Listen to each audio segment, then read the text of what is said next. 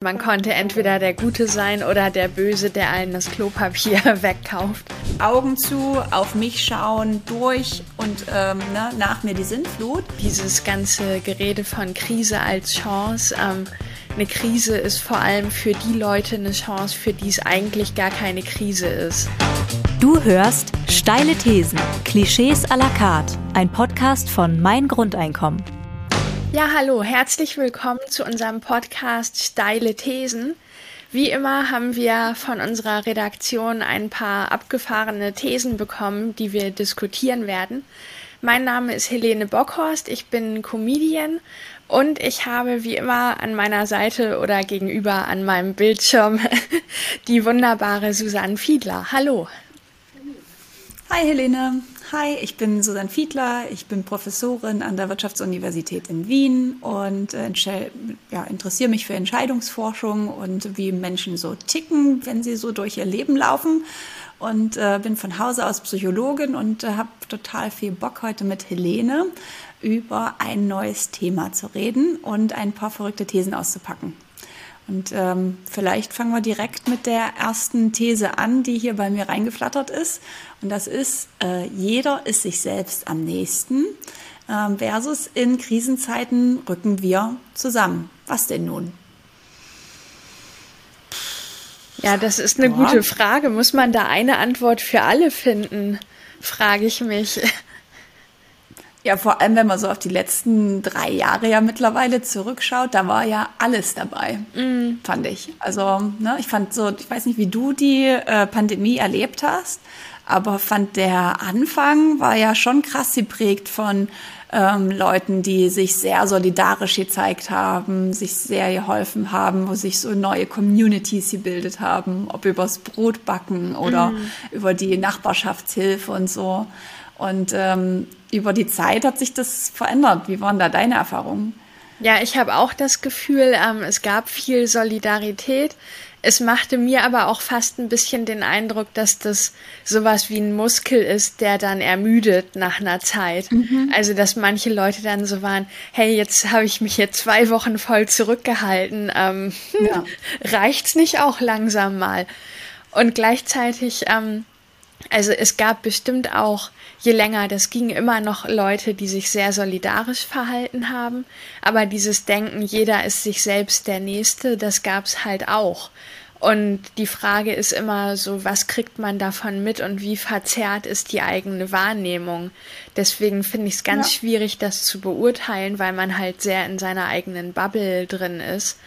Und ich schon gesehen habe, dass viele sich eben sehr lange sehr zurückgenommen haben und so ja, sehr negative Stimmen habe ich eigentlich eher vereinzelt dann übers Internet oder so mitbekommen. Mhm. Ja, voll. Also ich habe tatsächlich den Anfang auch als sehr prosozial, sehr solidarisch erlebt. Ähm, und zum, also sieht man ja auch ganz häufig bei, wenn irgendwie Krisen ausbrechen, also wenn wir jetzt über, auch über Krieg reden oder ähm, irgendwie Umweltkatastrophen, da sieht man am Anfang immer, dass ganz viele Leute helfen und Empathie empfinden mit den, mit den Opfern oder auch äh, natürlich mit sich selber in dem Moment, wo man ja auch selbst betroffen war, jetzt im Rahmen der Pandemie zum Beispiel und dass man da denkt, okay, na, wir bauen jetzt hier was auf, wir müssen anderen Menschen helfen, ja auch in der Erwartung, dass man im Gegenzug irgendwann mal Hilfe äh, erhält, ne? dass man also Freunden anbietet, dass man für sie die Einkäufe erledigt, wenn sie jetzt irgendwie zum Beispiel in Isolation sind oder äh, nicht raus können und dass man sich da gegenseitig unterstützt und gerade in Zeiten von Unsicherheit ein bisschen Sicherheit wieder zurückgewinnt, weil man sich so seine eigene kleine Gesellschaft aufbaut. Mm, und dass das natürlich auch ein wichtiger Teil davon ist, für wie man durch so eine Situation durchkommt, durch so eine Situation der Unsicherheit und Veränderung. Und das habe ich schon am Anfang als echt sehr beeindruckend erlebt, diese Form von Mitgefühl und an andere denken. Kann ich mir heute zum Beispiel kaum noch vorstellen, weil sich das so verändert hat über die Zeit.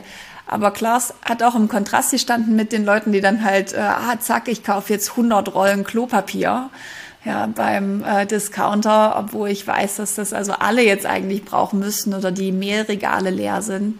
Diese Angst, die dazu geführt hat, dass man irgendwie sehr in dieses Knappheitsdenken natürlich auch reingefallen mhm. ist. Also dass die Ressourcen knapp werden und ich muss jetzt irgendwie was tun, damit meine eigenen Bedürfnisse, die ich da habe, irgendwie auch über die Zeit hinweg abgegolten werden können oder erfüllt werden können. Das fand ich schon auch, also es gab krasse Kontraste. Mhm. Aber ich fand auch, dass die diese Kontraste es irgendwie leichter gemacht haben, ein Stück weit, sich prosozial zu verhalten, weil man sagen einen ähm, ich will jetzt nicht sagen Außenfeind hatte, sondern eher sowas wie so ein, so ein Rollenbild, wo man gedacht hat, na, das bin ich aber nicht. Mhm. Ja, und wo man sich dann auch so als Gruppe irgendwie so eine soziale Identität aufbaut von, ah, ich bin jemand, der eher solidarisch ist. Das würde ich nicht machen. Und mhm. damit halt auch seine eigenen Verhaltensgrenzen stark irgendwie definiert hat, der stärker definiert hat, als wenn alle jetzt dasselbe gemacht hätten. Ja. Ja, das stimmt. Man hatte halt so, ein, so eine Art Feindbild. Man konnte entweder der Gute sein oder der Böse, der allen das Klopapier wegkauft. Und ich glaube, auch bei diesen ganzen Hamsterkäufen hat man es ja gesehen, dass eigentlich so ähm, Angst oder auch die Angst vor Mangel und dass die eigenen Bedürfnisse gar nicht mehr gestillt werden, dass das so ein bisschen der Feind ist von sozialem Verhalten. Ja, du hast das wie so, eine, ähm, so einen ermüdeten Muskel irgendwie mhm. vorhin benannt. Ne? Und so falsch ist das gar nicht. Also es gibt halt einfach bestimmt, es kostet bestimmte Leute, ja, kommt halt drauf an, was so deine, sagen wir mal, was deine Orientierung ist, was deine sozialen Werte sind, deine Persönlichkeit. Für bestimmte Leute ist sich prosozial verhalten total einfach, weil das ist einfach der ihre intuitive Reaktion. Die sind aufgewachsen äh, in ihrem Leben in einem Kontext, in dem andere sich immer kooperativ verhalten haben und solidarisch und empathisch und aufeinander Acht gegeben haben. Und das ist sozusagen deren ähm, Autopilot, mhm. ja, weil jemand reicht mir die Hand, ich reiche die Hand zurück. Dann gibt's aber auch viele äh, in der Gesellschaft, die anders aufgewachsen sind, die in einem anderen Kontext gelebt haben, und die in Gegenden aufwachsen, in denen halt mehr auf jeder auf sich selber schaut und guckt oder kann man natürlich auch bei Gesellschaften sehen. Ne? Deutschland ist eher eine individualistische Gesellschaft versus asiatische äh, Gesellschaften häufig sehr viel kollektivistischer sind, mehr an die Familie glauben, mehr an die Gemeinschaft denken als an sich selber. Mhm. Und diese, diese Grundeinstellung, diese Werte, diese kulturellen Unterschiede vielleicht auch und die, oder die die durch meine Erziehung passieren, die schlagen sich da halt total krass wieder.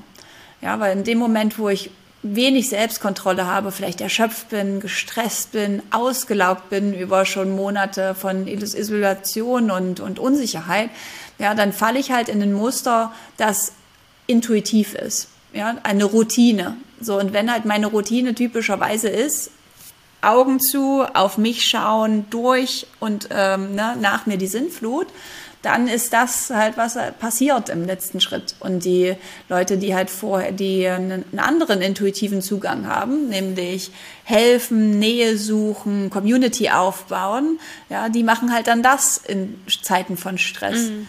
Und wenn wir uns das in Experimenten angucken, finde das echt ganz interessant. Also ich mache ja viel so mit Blickbewegungsforschung uns angucken, welche Informationen suchen Leute eigentlich, bevor sie entscheiden, zum Beispiel, ob sie spenden oder wie sie Geld aufteilen oder nett zu anderen sind. Mhm. Und äh, kommt halt raus, die Leute halt, die grundsätzlich prosozial sind, auch unter Zeitdruck oder wenn die irgendwie belastet sind, machen die im Grunde dasselbe, nur kürzer jetzt, ne? was sie halt sonst auch machen, wohingegen die Leute, die halt eher individualistisch, egoistisch sind, schon generell, die machen halt unter Zeitdruck das halt noch extremer. Ja, gleichzeitig, die, die Muster werden also eigentlich klarer für jede Gruppe, aber es ist nicht so, dass systematisch die Leute dann halt egoistischer werden, mhm. unter Druck oder unter Zeitdruck und so. Und das finde ich eigentlich ganz spannend und das finde ich, also habe ich zumindest den Eindruck, habe ich in der äh, Krise, in der Pandemie auch gesehen. Ja, Leute, die halt grundsätzlich prosozial waren, die haben auch das während äh, der Pandemie natürlich gezeigt an verschiedensten Stellen. Mhm.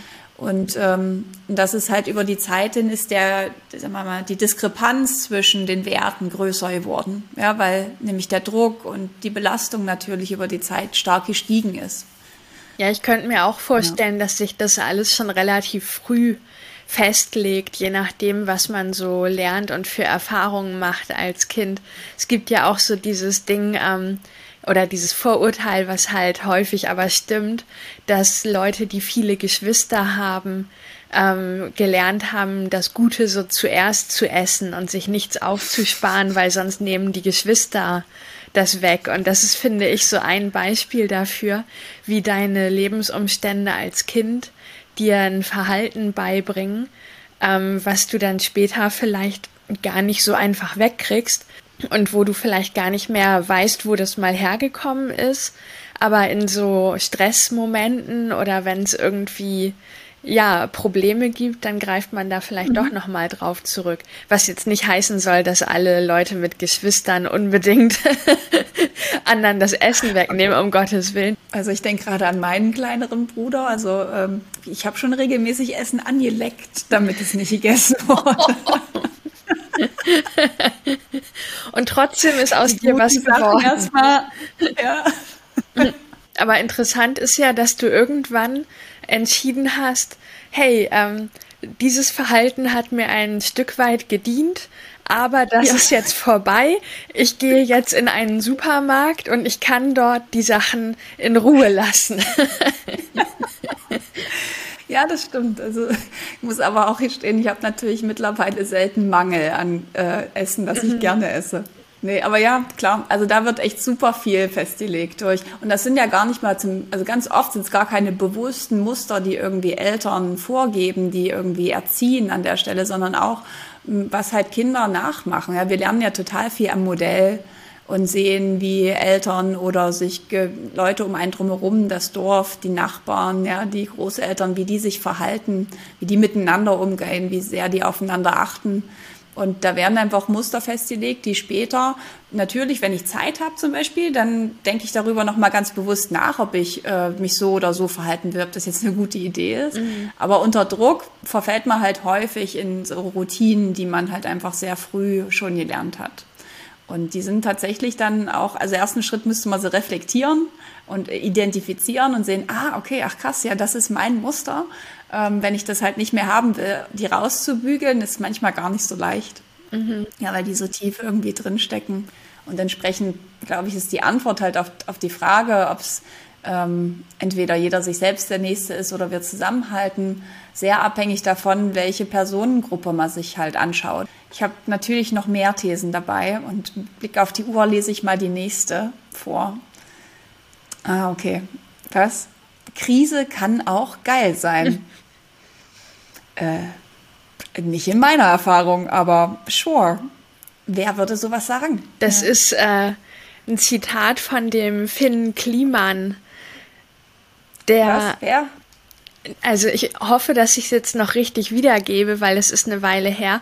Ähm, dieser Typ ist, ist meine persönliche Meinung so ein bisschen selbstgefällig und der hat sich halt die ganze Zeit so als großer Retter inszeniert, indem er nach eigenen Angaben in Europa produzierte Masken ähm, ich meine sogar, dass er gesagt hat zum Selbstkostenpreis, aber bin ich mir jetzt nicht ganz sicher.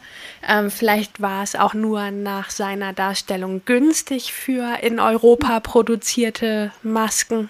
Naja, es kam auf jeden Fall dann raus, ähm, guess what? Zum einen waren die Masken nicht in Europa produziert, sondern in irgendeiner so Fabrik in Asien unter vielleicht auch gar nicht so guten Bedingungen. Und dann sind noch so Chat-Protokolle geleakt worden, wo rauskam, dass diese Masken untauglich waren. Also da war irgendein Fehler passiert bei der Produktion und diese Masken haben nicht funktioniert. Und ich weiß nicht mehr genau wohin, aber ähm, ist ja eigentlich auch egal. Irgendwem hat man die gespendet noch mit großer Geste, so dass Leute dachten, sie hätten eine vernünftige Maske und sie hatten aber eine untaugliche Maske. Und ich meine, in einem von diesen internen Chats ähm, hatte er den Satz gesagt, Krise kann auch geil sein. Hm. In dem Kontext natürlich hat das nochmal einen ganz anderen Geschmack. Also für ihn hat wow. das dann ja auch bis zu einem gewissen Punkt gestimmt. ja, ich meine, er klar. hat nur profitiert finanziell. Leute haben ihn noch als Wohltäter wahrgenommen und wahrscheinlich mhm. noch so die Genugtuung, wie sneaky er das alles gelöst hat. Mhm. Ähm, ja, um, umso schöner war es ehrlich gesagt dann, als das rauskam und Leute so in die Kommentare geschrieben haben, äh, wie kacke das natürlich ist. Da habe ich gedacht, ja, das, das geschieht dem jetzt so ein bisschen recht. Ja, also ich erkenne bei solchen äh, Situation, das gibt es ja regelmäßig mal, dass äh, Leute also offensichtlich sehr arg in ähm, den Mist gegriffen haben und Sachen einfach getan haben, die offensichtlich moralisch oder zum Teil auch rechtlich völlig daneben sind. Und äh, die dann aber trotzdem den Eindruck haben, dass es gar nicht so schlimm jetzt war. Ja, und äh, ich, früher habe ich immer gedacht, ich habe gar keinen moralischen Kompass und ich mache jetzt eine Weile schon so Forschung zu, zum Thema Moral Wiggle Room, also moralische Räume, in denen man sich so ein bisschen verstecken kann. Ja, wo Leute halt einfach schaffen, sich irgendwie die, ich glaube, im Laienmund würde man sagen, sich die Situation halt schön zu reden. Ja, und dass sie auch selber tatsächlich am Ende den Eindruck darüber haben, dass sie da schon das Beste aus der Situation rausgeholt hat, was halt ging. Also ich meine, dass die Masken jetzt fehlerhaft produziert worden sind, zum Beispiel, dafür kann er ja nichts. Also hat er jetzt das Beste, sollten die jetzt weggeworfen werden, so haben wenigstens Leute, die sonst keine Masken gehabt hätten, jetzt überhaupt Masken oder so durch die Spende. Mhm. Ja, und das, ich denke, da gibt's ganz viele, in unserer Forschung zumindest sieht man, wie also ein bestimmter Anteil der Population sich extrem gute Geschichten ausdenken kann, warum ein Verhalten, was recht eindeutig egoistisch und äh, unethisch zum Teil ist, ähm, wie die das im Grunde ver verbauen können in einer Geschichte, in der das schon passt. Mhm. Also so eine Aussage wie Krise kann auch geil sein, ähm, ja, äh, das deutet einfach. halt schon darauf hin, dass zumindest ein Teil von ihm dann weiß, ich bin hier gerade ein Krisenprofiteur ähm, ich handle egoistisch und ziehe für mich das Beste raus. Und ich glaube, deswegen findet man das auch so eklig, weil das was ist, was man ja auch selten wirklich hört. Also normalerweise, ja. es gibt ja viele Leute, die in irgendeiner Weise ähm, profitieren können von Krisensituationen, ähm, aber die stellen sich noch ein bisschen anders dar. Die sagen dann, ähm, ja, sie kaufen das jetzt und sanieren das und schaffen Wohnraum oder so. Ja. Auch wenn da vorher Wohnraum war, der billiger ja. war. Aber ähm, es gibt halt immer so, so Aussagen, wie man das dann hinstellen kann, dass man damit ja auch was Gutes macht. Und manchmal macht man ja sogar auch was Gutes für andere Menschen, aber halt in erster Linie auch was Gutes für sich. Also ja. ich glaube, dieses ganze Gerede von Krise als Chance, ähm, eine Krise ist vor allem für die Leute eine Chance, für die es eigentlich gar keine Krise ist. Also wenn du deine Schäfchen ja. im Trockenen hast und dein Vermögen hast und deine Immobilien wahrscheinlich auch und weißt, unter diesen Betrag kann ich in dem Sinne gar nicht fallen, ähm, dann kannst du natürlich so ein bisschen mit Geld rumspielen und dann auch mal Glück haben. Und es muss ja noch nicht mal auf Kosten anderer Leute sein, aber du kannst dich in der Krise dann trotzdem bereichern. Also ich war auf einer Veranstaltung in der Corona-Zeit, da war so ein Typ, der meinte so zu allen, ja, kauft dir doch einfach auch ein Testzentrum. Ich habe schon fünf Testzentren und die machen total viel Profit und es ist richtig klasse. Du hast damit überhaupt keinen Ärger, es wird gefördert wie sonst was. Hol dir doch auch ein Testzentrum. Warum macht ihr das nicht? Weißt du, so als wäre das Siedler von Katan oder Monopoly. Du stellst dir da immer so ein Ding hin und dann kannst du immer, wenn du über dieses Feld gehst, das Geld einziehen. So hat der das erzählt. Ja. Und natürlich, also wenn du erstmal das Startkapital dafür hast, natürlich kaufst du dir dann in so einer Krise so ein scheiß Testzentrum und nimmst da ordentlich Geld mit nach Hause. Aber das ist halt wirklich ein großes Privileg und für die allermeisten Leute nicht machbar.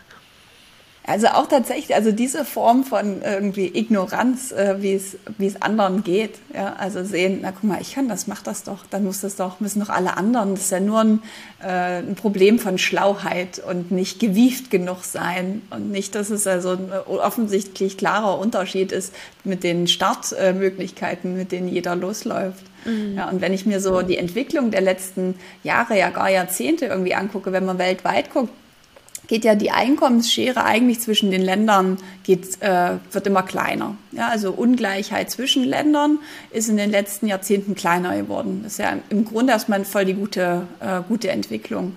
Aber innerhalb der Länder ist sie über die Jahre größer geworden. Ja, das heißt, es, und, und da reden wir natürlich jetzt nicht über die nur eine Krise, sondern halt über die letzten, die, die letzten im Grunde immer wieder aufkommenden Krise, wenn man denkt Finanzkrise, jetzt haben wir äh, Ukraine-Krieg, ja, dann wird jetzt sicher eine weitere Krise kommen durch vielleicht äh, AI und Automatisierung. Ja, wir, da kommt ja eine Schwung, jede, jedes Mal kommt eine neue Welle angerauscht. Und äh, die Pandemie natürlich war vorab noch, ich vergesse bestimmt auch ganz viele, aber ähm, was wir halt sehen, ist, dass Leute, die systematisch in einer von den Wellen profitieren, die profitieren halt auch in den anderen, genau aus dem Mechanismus, den du beschreibst, ja, weil die können halt rumspielen, können mhm. halt sich Opportunities suchen, Möglichkeiten, sich zu bereichern.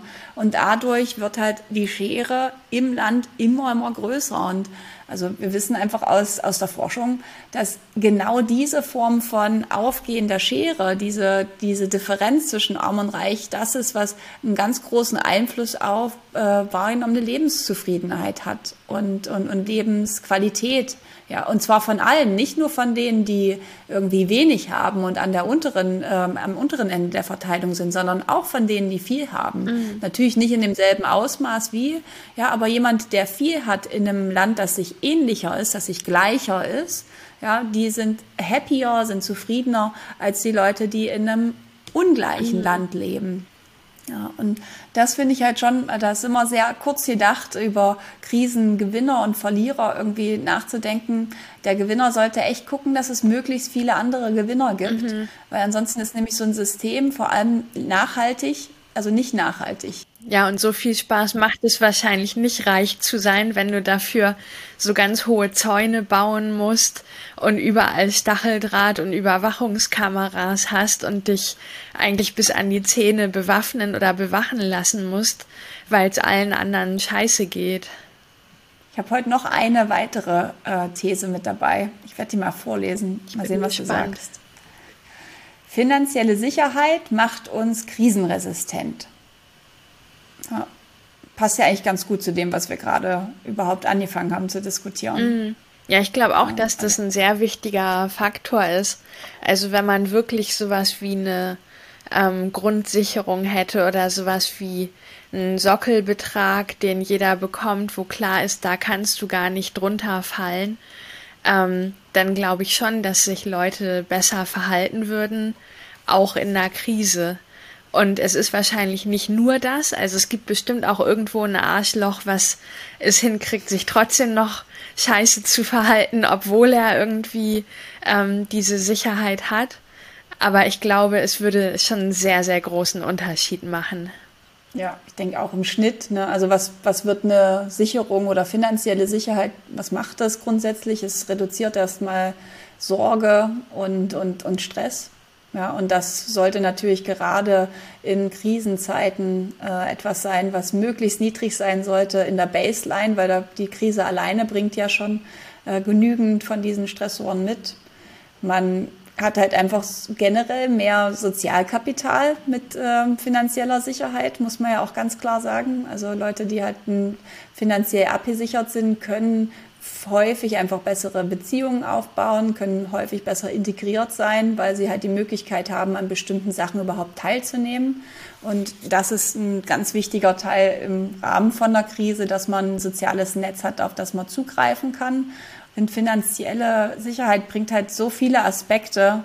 Ja, das ist, das puffert ja nicht nur irgendwie die Einkommenseinbuße ab, die potenziell auf einen zukommt und die Sorge, die damit verbunden sind, sondern da ist ja alles Mögliche drin, sowas wie, ich vertraue halt vielleicht auch einfach meinem Staat mehr, weil der zum Beispiel diese finanzielle Sicherheit schafft mhm. oder ich vertraue da rein, dass es sich am Ende schon irgendwie alles gut ausgeht und habe dementsprechend auch mehr Kapazitäten, um anderen zu helfen, was ja wiederum helft, hilft, mein Sozialkapital aufzubauen, mhm. auch während so einer Krise. Also ich finde es so das ist ein bisschen wie so Adern, die überall hingehen. Mhm. Ja, wenn, wenn die Kohle da ist, und damit meine ich ja nicht irgendwie, man muss irgendwie reich sein, sondern einfach, ja, wie es ja auch gesagt wird, so eine finanzielle Absicherung im Grunde, auf die ich mich verlassen kann, dass sie da ist, dass ich mir keine Sorgen machen muss, dass mein Lebensstandard jetzt völlig absinkt und ich unwürdig äh, dahin siechen muss, weil jetzt irgendwie die Pandemie mich in eine missliche Lage bringt, ähm, dann das ist dann, das führt irgendwie überall hin in, in 1500 Bereiche und man kann immer gar nicht also das Geld an sich macht natürlich nicht happy oder, äh, oder resistent, aber die Aspekte von, vom Leben, die Geld beeinflusst, mhm. die führen dazu, dass man irgendwie resistenter wird. Ganz viele Ängste, die man sonst haben würde im Zusammenhang mit Geld, die halt Energie saugen, die hat man dann eher nicht. Und ich glaube ja. schon, dass Menschen oder dass halt die meisten Menschen eigentlich was Gutes in sich haben und gerne anderen helfen wollen. Ähm, und dass halt, ja, das auszuleben wahrscheinlicher ist, wenn man nicht Angst haben muss, dass dafür einem selber was weggenommen wird oder die eigenen Bedürfnisse halt völlig zu kurz kommen. Wir haben da am Anfang bei der ersten These drüber geredet, dass es im Grunde genauso ein Muster, was man halt verfestigt, dass also helfen heißt Verlust. Mm. Ja, und es ist natürlich tatsächlich für viele Menschen so, die, wenn man selber nicht äh, ausreichend hat und man an die Knappheit denkt und an die, das, was fehlt im Grunde, ähm, dass dann halt nicht viel Raum für bestimmte Hilfen da ist. Gleichzeitig aber natürlich viel Raum für andere Hilfen, mm. die man leisten kann. Ja, und dass man sich das halt entsprechend aussucht und, und schaut, an welchen helfen, an welchen Stellen man halt Support leisten kann, der nicht über die eigenen Möglichkeiten hinausgeht und Hilfe als was erlebt, was einem auch selber was gibt und nicht nur äh, was, was halt letztendlich kostet und wo vielleicht der andere, der Nächste ähm, davon profitiert und dann vielleicht besser dasteht als, als man selber. Und äh, das ist eine Form von Denken, die, denke ich, ganz, in ganz vielen von uns drin sitzt, ähm, implizit. Hat man dazu schon mal einen Versuch gemacht, so eine Gruppe von Kindern, denen man die ganze Zeit verbietet, anderen was abzugeben und dann guckt man, wie die sich entwickeln? Das muss ich nachgucken, ernsthaft, weil also ich kenne nämlich keine Studien, ich kenne die Studien in dem Bereich eigentlich ganz gut und muss mal sagen, der Gedanke ist ähm, also der ist nicht doof. Hier hast ja, du zwei Marshmallows und du musst beide ja. essen, während dir ein hungriges Kind zuschaut. Und was wird dann aus diesen Kindern später? Mal 30 Jahre später mal schauen. Vielleicht ab nächste Woche im Selbstexperiment hier an der Wirtschaftsuniversität in Wien. Ja, also da es ist es scheint mir eine Risikostrategie zu sein. Ähm, könnte gut gehen, könnte nicht gut gehen. Helene, ich glaube, wir nähern uns langsam der Ende, äh, dem Ende der äh, Folge an. Ja, und, und äh, damit auch tatsächlich heute dem Ende unserer Staffel, ne? Ja, voll schade. Und, es ist schon die letzte Folge. Ähm, ich hoffe eigentlich, dass wir irgendwann nochmal weitermachen, aber man weiß es ja immer nicht. Ähm, Lass uns die Unsicherheit aufrechterhalten. Aber keine Krise, nur Unsicherheit. Keine Krise. Ja, aber ich fand es eine super schöne und interessante Staffel wieder mit dir. Also ich habe viel gelernt wieder. Ich fand auch wieder spannend zu sehen, ähm, dass so Privilegien oder halt, um es auch härter auszudrücken, ähm, Ungleichheit und Ungerechtigkeit, dass das Themen sind, die so viele Bereiche beeinflussen. Also Motivation hatten wir ja ähm, oder Selbstoptimierung, dass das alles halt Sachen sind, worauf das Einfluss hat und wo wir eigentlich alle auch profitieren könnten von ein bisschen mehr Gleichheit und Gerechtigkeit. Ja, voll. Also ich finde tatsächlich auch, das ist eine Sache, von denen ich, also zum einen hat es mich ein bisschen genervt, muss ich gestehen, in, in, der, in, der, in der Staffel, dass ich gedacht habe, Ungleichheit, jetzt taucht das hier schon wieder mhm. auf. Das kann doch nicht wahr sein. Es beeinflusst Arbeitszufriedenheit, Arbeitsmotivation. Ja, wir überall in jedem Bereich, wo ich hingucke, Bildung, ähm, Erziehung, ähm, Essen, gesund leben, überall finden wir im Grunde das, dieses Thema der ähm, Ungleichheit oder der fehlenden Grundsicherung von bestimmten Bevölkerungsteilen, dass das einen starken Einfluss auf ganz viele Lebensbereiche Ungleichheit, wie so ein Tumor, der überall drauf drückt im Grunde. Und ähm, also mich hat es ein bisschen genervt, aber gleichzeitig macht es natürlich auch die Dringlichkeit irgendwie sehr klar, mit der wir uns diesem Thema zuwenden müssen gesellschaftlich. Ja, und das ist also so eine Entwicklung von, dass einfach Staaten dazu neigen, immer ungleicher zu werden innerhalb, ja, dass wir da rückbauen müssen. Dass es ein ganz wichtiger nächster gesellschaftlicher Schritt ist, diese Ungleichheit wieder zu reduzieren und dafür auch entsprechende Gelder in die Hand zu nehmen und eine Umverteilung anzustoßen. Und wir haben ja an verschiedenen Stellen darüber geredet, wie man warum Leute für Umverteilung sind oder halt auch nicht, selbst wenn sie davon profitieren würden. Und ähm, ich hoffe, dass da so ein paar Gedankenanstöße vielleicht auch für den einen oder anderen dabei waren. Auf jeden Fall mich inspiriert, über die Themen tiefer nachzudenken. Und ähm, ich bin noch nicht so weit, dass ich irgendwie eine Lösung parat habe.